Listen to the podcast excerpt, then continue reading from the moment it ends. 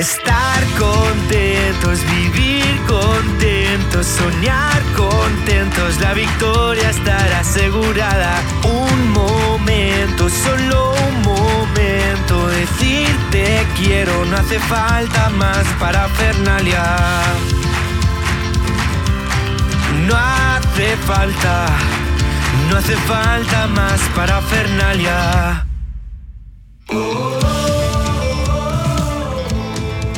Querida familia de Sin Parafernalia, estamos de vuelta. Después de este parón por temas pues, muy diversos, entre diferentes viajes, peregrinaciones, Semana Santa, el inicio de la Pascua, pues por fin estamos con vosotros en un capítulo más, solo que esta vez va a ser un capítulo distinto. Va a ser un capítulo más íntimo, donde poder dar respuesta a todas las preguntas que nos habéis hecho llegar por los distintos medios de comunicación que tenemos, por las redes sociales, por el correo, eh, pues la verdad es que hemos recibido muchas preguntas y vamos a responder hoy mm, algunas de ellas, ¿vale? Pero no os preocupéis, porque las que no son respondidas ahora serán respondidas más adelante en algún otro capítulo o en algún tema ya en profundidad. Así que nada, daros las gracias por vuestra espera, por vuestra paciencia y aquí estamos en este capítulo con las ganas, mm, las fuerzas ¿no? renovadas para acercaros a Dios de una manera nueva.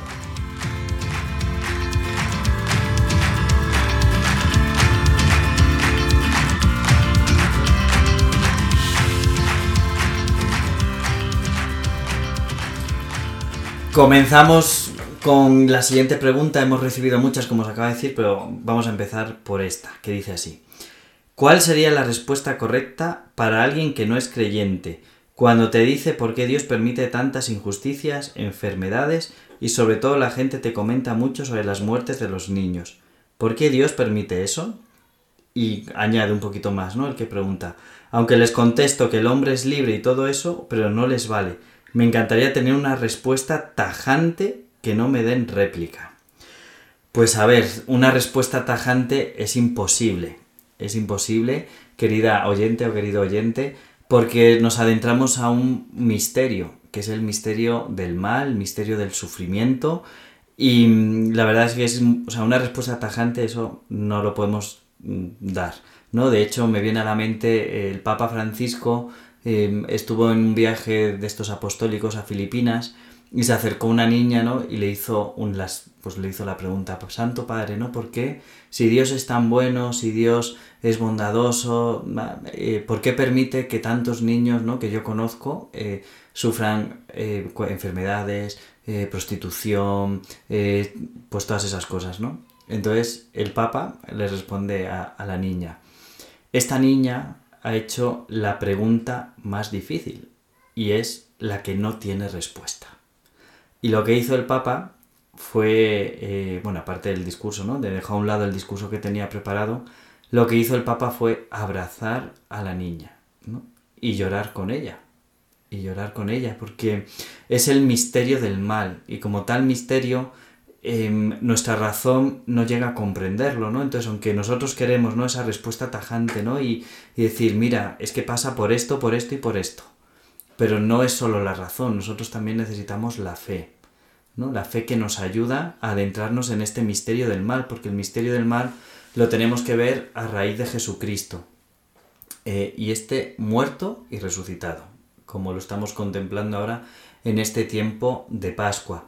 Por eso ante este sufrimiento, ¿no? que del cual todos experimentamos y todos somos conscientes y lo vivimos, que se entra en el mundo ¿no? por el pecado de, nuestros primeros padres, ¿no? ya se queda dañada la naturaleza humana, el, mundo también se queda dañado.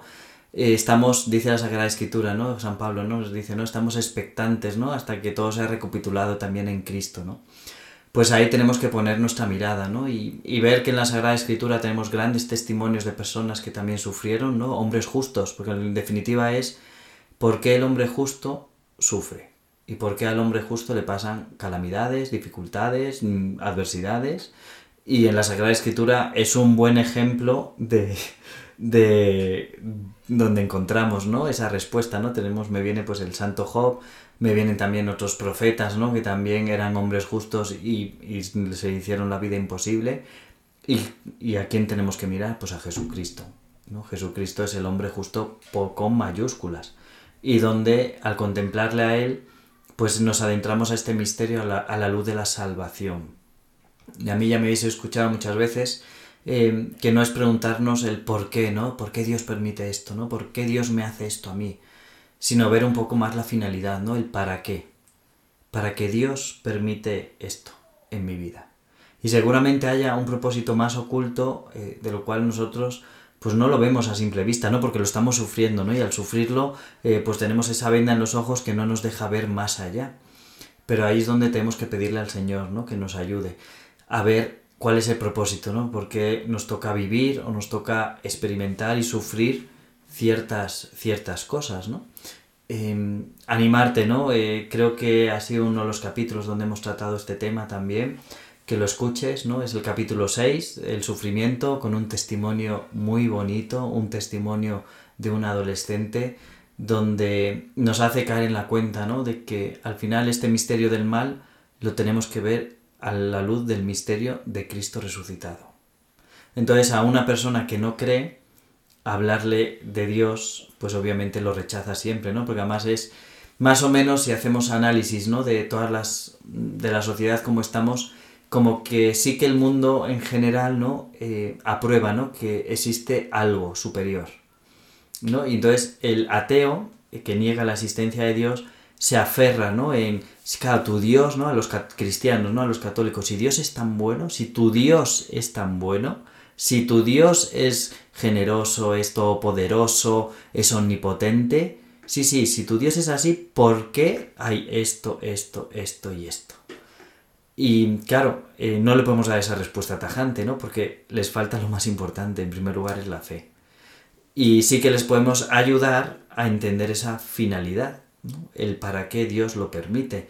Pues claro que Dios, como veíamos, ¿no? No, quiere el sufrimiento ¿no? nuestro. Y de hecho, en su plan original no había ni sufrimiento, ni dolor, ni nada. Solo que el pecado en nuestros primeros padres introdujo ese misterio de mal y de pecado. Y apareció el dolor, el sufrimiento y la muerte. Y por eso Cristo, que le estamos celebrando ahora en la Pascua resucitado, Dios que no quiere que, que, su creación, ¿no? que sus hijos, que somos nosotros los seres humanos, se pierdan, pues manda a su Hijo para restaurarnos, ¿no? para devolvernos la amistad con Dios que habíamos perdido por el primer pecado. ¿no? Y necesitamos pues, pues la luz de la fe. Entonces, respuesta tajante, pues la respuesta mayor tajante ante una persona yo creo que es el ejemplo del Papa Francisco, abrazarla, abrazarle. Porque es no me siento ajeno a lo que estás sufriendo, ¿no? Estoy contigo. Y en ese silencio también se hace fuerte la gracia de Dios.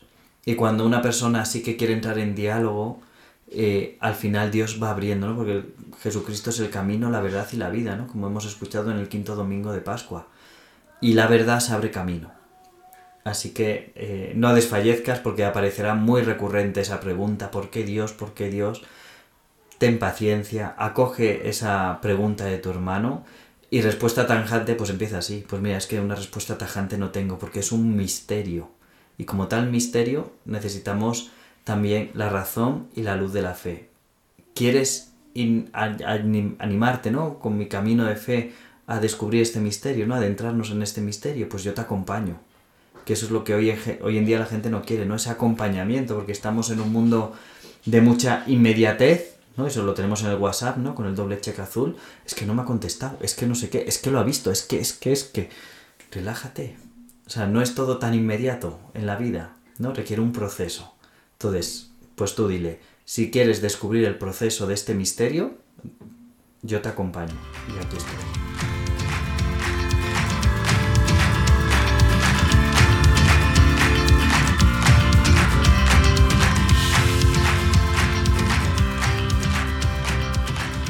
Otra de las preguntas que nos habéis hecho llegar dice así, formación para ser monja. Pues a ver, eso depende, ¿no? Porque es una vocación, el Señor te llama a una congregación en concreto. Sí que a grandes rasgos, ¿no? Generales, eh, pues el periodo depende, ¿no? De cada congregación también pues tiene más, menos años, pero hay un periodo primero de prenoviciado, pues que depende de cómo es, pues hay candidatas, hay em, otros nombres ¿no? de, de, ese periodo ¿no? de formación donde una persona pues ya se presenta a la congregación ¿no? diciendo que tiene vocación y eh, ahí estudian, ¿no? Pues un discernimiento, ¿no? Para ver si de verdad es, es tu camino, porque antes de ser monja, ¿no? En esa formación, pues es como el noviazgo. Eh, uno discierne si en el noviazgo es la ayuda adecuada, ¿no? Que pone el Señor para la santidad. Pues en la vocación a la vida religiosa el Señor pone esa vocación y hay que discernir, ¿no? Si de verdad es el camino de una persona o no. Y para eso está la persona, el candidato y eh, la iglesia, ¿no? En esa congregación. Entonces, primero es ese prenoviciado, donde dependiendo del tiempo, pues también van discerniendo. Una vez que ven que sí, que sí que hay, pues eso, ¿no? Indicios de vocación a esa congregación, uno da el paso al noviciado. Ahí ya por lo general ya suele haber una toma de hábito, aunque por ejemplo normalmente en las órdenes femeninas el, el velo suele cambiar y suele ser de color blanco aunque ellas ya vayan con el hábito de la, congregación. Ahí ya es un periodo donde más de conocimiento ¿no? de la congregación, más intenso, donde ya se vive en comunidad, donde ya tienen las reglas, ¿no? que empiezan a vivir esas reglas, esas constituciones que la iglesia les ha aprobado, para que vean de verdad si es su camino o no es su camino. Y una vez que han hecho ya ese noviciado, luego hay dos partes, que son eh, la, cuando se llama la profesión de votos eh, la vida consagrada hace los votos de pobreza, castidad y obediencia. Entonces eso es una ceremonia donde eh, ya el, velo pues ya deja de ser blanco y ya es el velo oficial ¿no? de, de la congregación, donde hacen unos votos temporales, es decir, por un periodo de tres años, por un periodo de un año, por un periodo de cinco años, quieren ya vivir como la congregación les pide pero los votos son temporales. Es decir, que si uno pasado ese tiempo pues ve que la vivencia en esa congregación que pensaba una cosa y luego es que no, pues entonces al acabar ese periodo o antes, pues simplemente dice, mira, no es mi camino y ya está, ¿vale? No habría que hacer ningún trámite más. El problema es cuando ya, no problema, sino que una vez que han pasado esos votos temporales, tal, tal, hay un momento en el cual la congregación te dice votos perpetuos. Es decir, pues esto es como el matrimonio, para toda la vida, ¿vale? O sea, es votos eh, para siempre. Entonces a ella, eh, pues una persona que ha hecho ya esos votos perpetuos es para entregarse por completo a esa congregación y vivir la vocación que el Señor le ha puesto en el corazón de esa manera. Pues las misioneras de la caridad sirviendo a los más pobres entre los pobres, eh, las hijas de la caridad en la, en la, enseñanza, las carmenitas en la vida de clausura, rezando y ofreciéndose muchísimo. En la parroquia tenemos, por ejemplo, las siervas del hogar de la madre, que se dedican a lo que necesite la parroquia y la diócesis, sobre todo dedicado a los jóvenes y a los niños, pues cada uno tiene un carisma, ¿no? Especial. El Señor no te dice, mm, venga, a la vida consagrada. No, no. El Señor pone una vocación concreta en, mira, quiero que vivas en esta congregación, seas carmelita, seas clarisa, seas sierva del hogar de la madre, seas em, em, hija de la caridad, mm, seas franciscana, sea lo que sea. Entonces ahí es donde uno descubre, ¿no? Y en esa formación va descubriendo si es su camino o no que el Señor le llama, ¿no? En esa vocación a la santidad que todos estamos llamados, ¿no? Una vocación concreta que el Señor pone en nuestro corazón y vamos descubriendo. Así que si quien haya hecho la pregunta, a lo mejor puede ser que se esté planteando, ¿no? La vida consagrada, pues ahí el Señor pondrá cuál es el camino. Y una vez que uno llama a ese camino, pues ayudado de la mano de la iglesia y de la congregación, ¿no? Pues va discerniendo si es la voluntad de Dios o no. Porque aquí todos estamos llamados a cumplir la voluntad de Dios en la vocación a la que el Señor nos llama.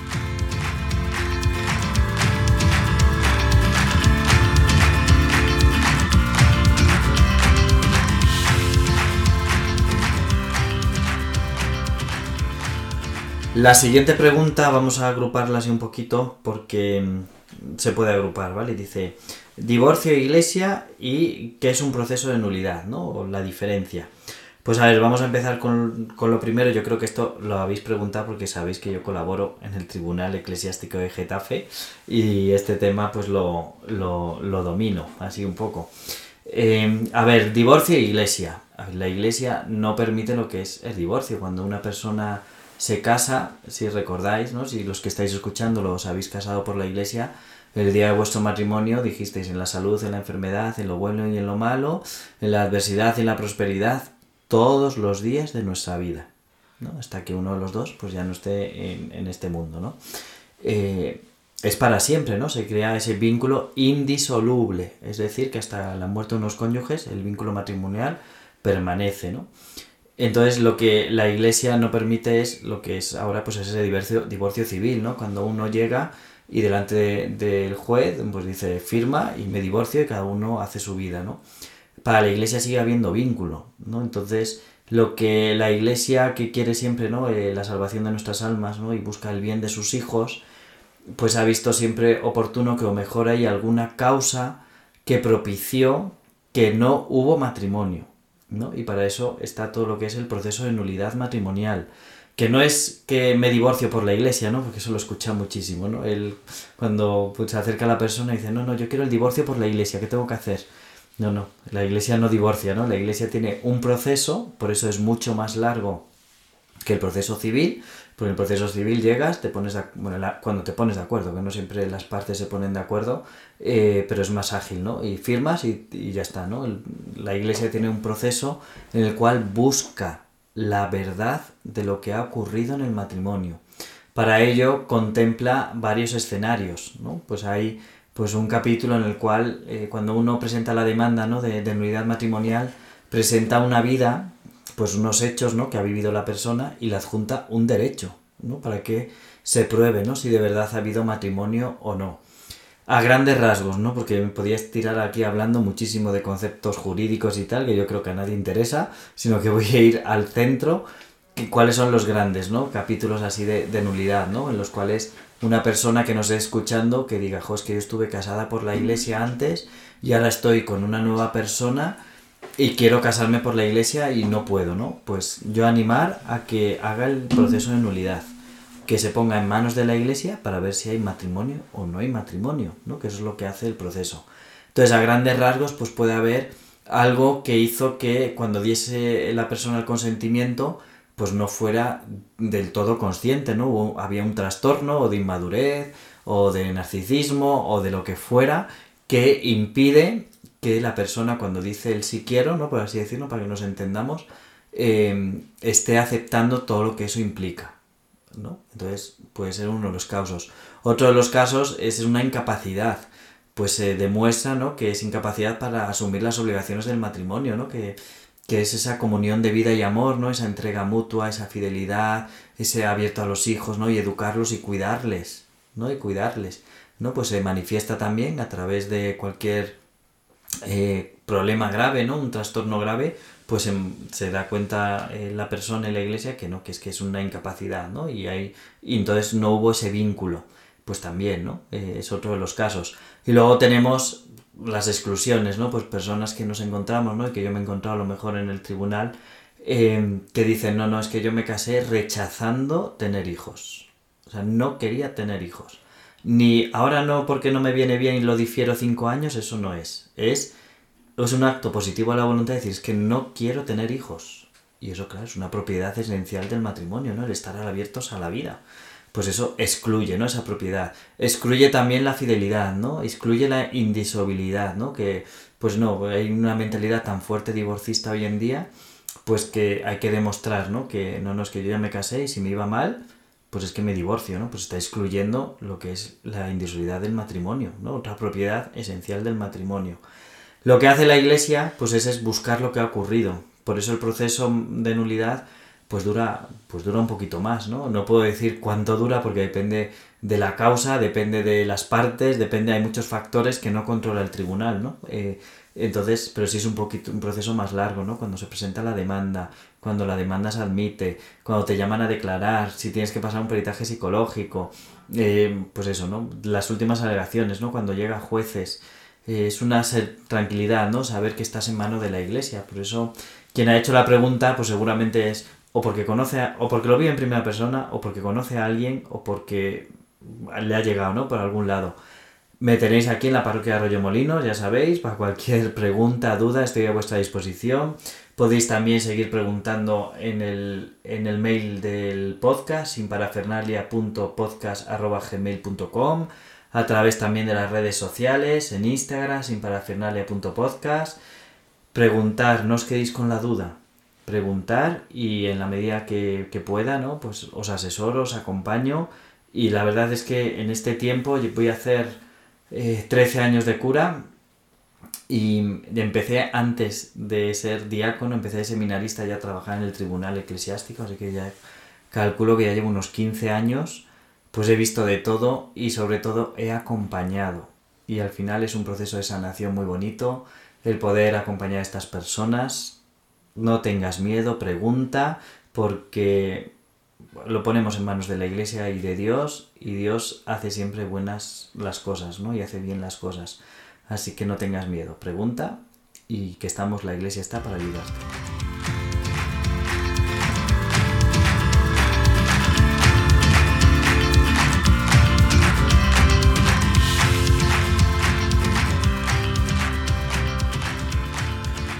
Y vamos ya con la última pregunta de este capítulo que dice así, ¿cómo hacer una buena confesión? Pues lo primero que te diría es tiempo porque muchas veces venimos con la hora pegada y para hacer una buena confesión se requiere estar tiempo. No, a mí, yo lo, digo mucho, mucho en misa, eh, ya me conocéis aquí en Arroyo Molinos. Me da mucho coraje cuando un minuto antes de la misa, o dos minutos, o cinco antes de misa, que ya uno está preparándose para celebrar la Eucaristía, llama a alguien, padre, una confesión rápida, que es de un minutito, que es de un minutito. Pues no, para hacer una buena confesión requieres tiempo, más de un minutito, porque uno tiene que hacer pues, los cinco pasos ¿no? que, que propone la Iglesia para hacer una buena confesión, que es el primero el examen de conciencia, es decir, uno se para y examina a la luz de Dios pues esas faltas de amor que ha hecho al Señor. Entonces puede coger los mandamientos, puede coger las bienaventuranzas, puede coger eh, los mandamientos de la iglesia, las virtudes. Entonces uno va examinando, hay muchos exámenes de conciencia muy buenos, sobre todo el de los mandamientos, ¿no? Porque al final los mandamientos de la ley de Dios son lo que las señales que tenemos cuando nos salimos del camino, ¿no? Cuando cometemos un pecado mortal que nos aparta totalmente de Dios, el mandamiento nos dice, "Oye, ¿qué te has pasado?" Entonces uno tiene que volver, ¿no? al Señor o también eh, esos, esos pecados veniales, ¿no? Que van debilitando, ¿no? Nuestra amistad con el Señor. Pero ahí necesitamos, pues eso, el pararnos, a ser posible, como consejo, delante del sagrario, delante del Señor, en la Eucaristía, ir viendo, ta, ta, ta, y escribirlo, que no pasa nada. Vas escribiendo las cosas que tú veas, ¿vale? Para hacer, la pregunta es hacer una buena confesión. Entonces, yo os digo para hacer una buena confesión escríbelo y así ya, que luego pueden venir nervios, se me ha olvidado, se me ha dejado olvidar, así ya uno se prepara, ¿no? Y el corazón se va preparando para recibir la misericordia de Dios, que eso es lo más importante. Primer paso es el examen de conciencia, el segundo es el dolor de los pecados.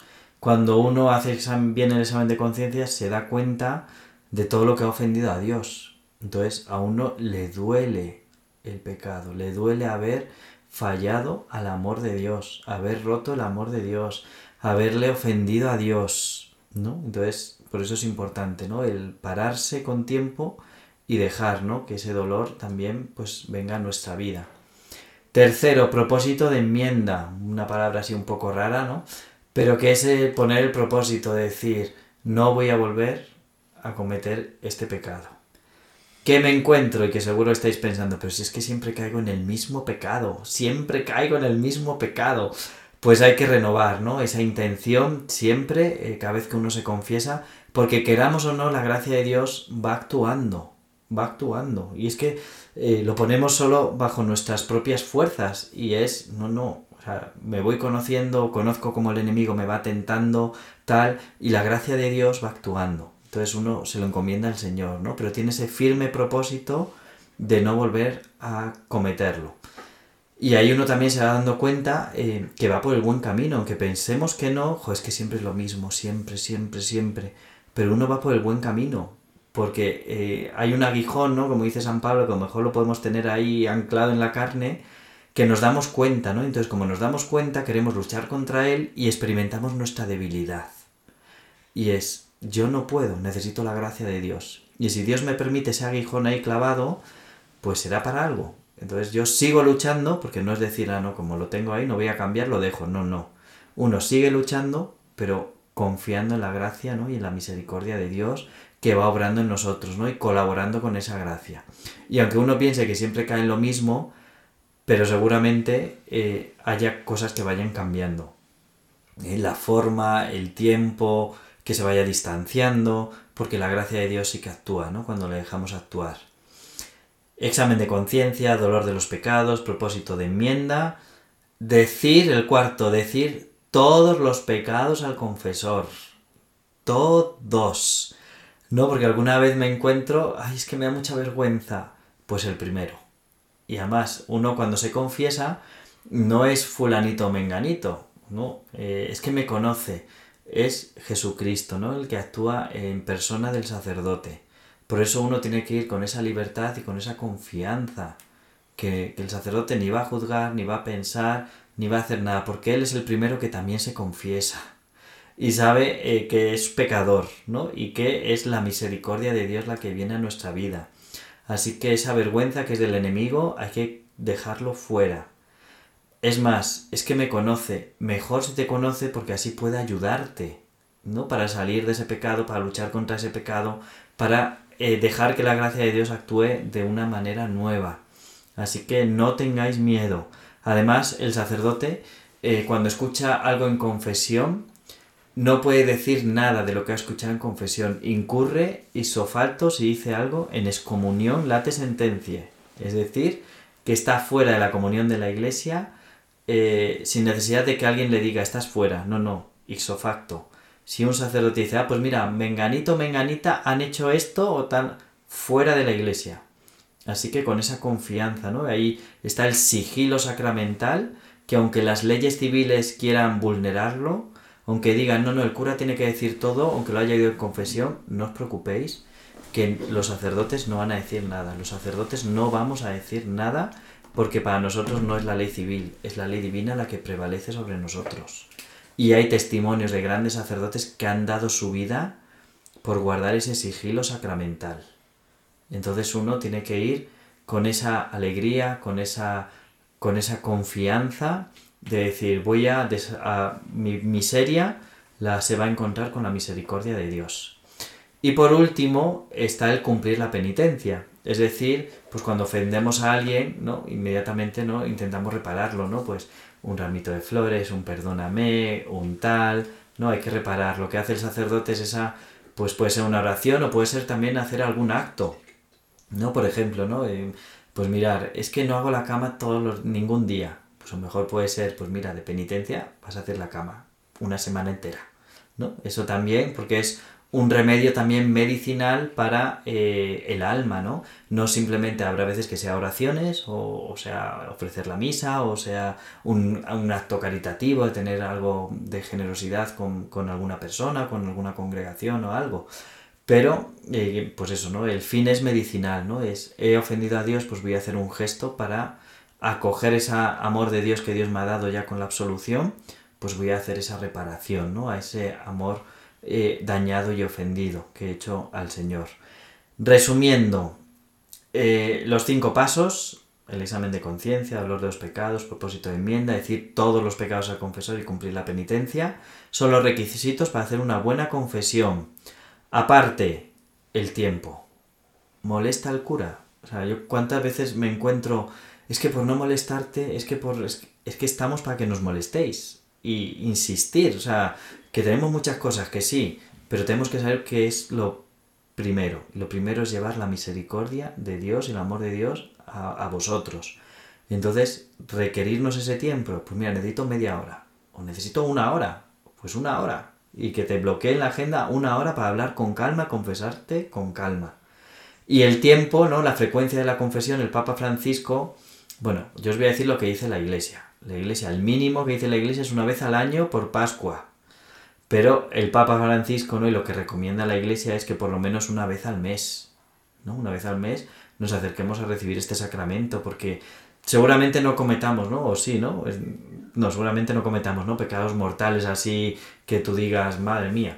pero sí que hay que renovar, ¿no? Esos, porque los pequeños, pecados veniales debilitan, ¿no? El amor de Dios y hay que fortalecerlo. Y por supuesto, si uno ha cometido un pecado mortal, que se confiese cuanto antes, porque no puede comulgar así, ¿no? Eh, ha roto la comunión con Dios y entonces no puede acercarse.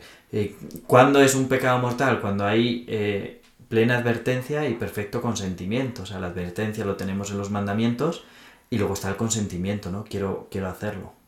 Eso son la materia, o sea, lo que es materia grave con la voluntad, ¿no? Para que haya ese pecado mortal, ¿no? Que rompe radicalmente la, comunión con Dios. Pero están, por supuesto, los veniales, ¿no? Que van debilitándonos, debilitándonos, no lo rompen, pero la relación de amor se enfría y tenemos que volver a calentarlo en el amor de Dios.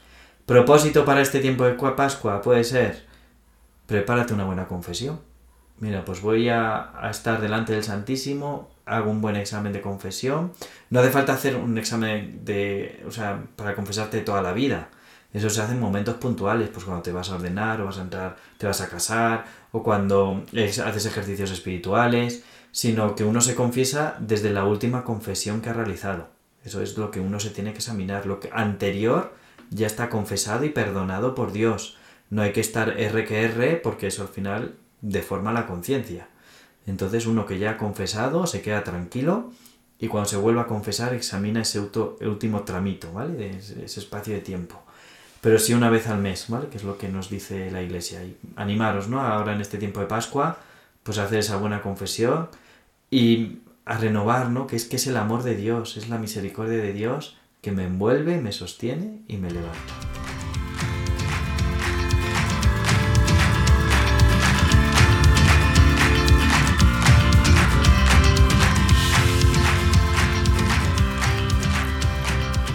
Querida familia sin parafernalia, hasta aquí nuestro capítulo de hoy. Nos quedan preguntas por responder, no os preocupéis, que más adelante las vamos a ir respondiendo. Incluso si tenéis alguna nueva, pues también hacernos llegar, ya sabéis, a las redes sociales, en Instagram, sinparafernalia.podcast, a nuestro correo, sinparafernalia.podcast.gmail.com y en algún otro momento, no os preocupéis, que si Dios quiere esto seguirá para adelante eh, volveremos a responder a vuestras inquietudes y preguntas.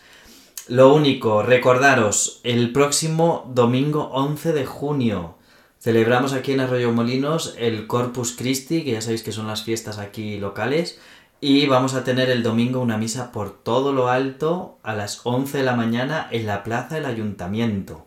Así que animaros a participar, a vivir ese momento como iglesia, como parroquia, como familia, como comunidad y luego iremos por la procesión de nuestras, por nuestras calles, con los niños de comunión, con los estandartes, con la hermandad, con todos los que formamos parte de esta gran parroquia que es aquí está en Arroyo Molinos, eh, en la Asunción de Nuestra Señora, animaros a participar, que va a ser un regalo de Dios y un gran momento de bendición.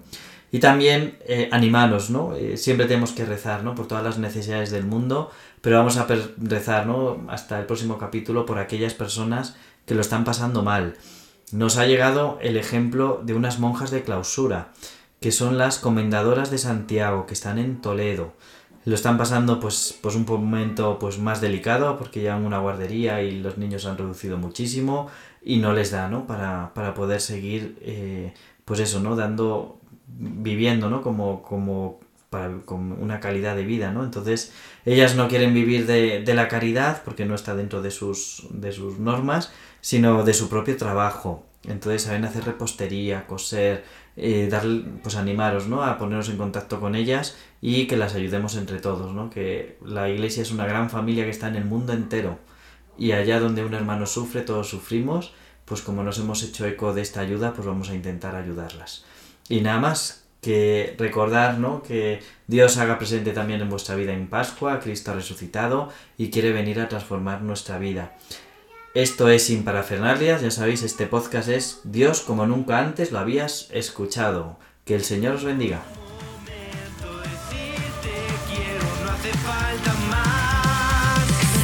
Contentos, vivir contentos, soñar contentos, la victoria estará asegurada. Un momento, solo un momento, decirte quiero, no hace falta más para Fernalia.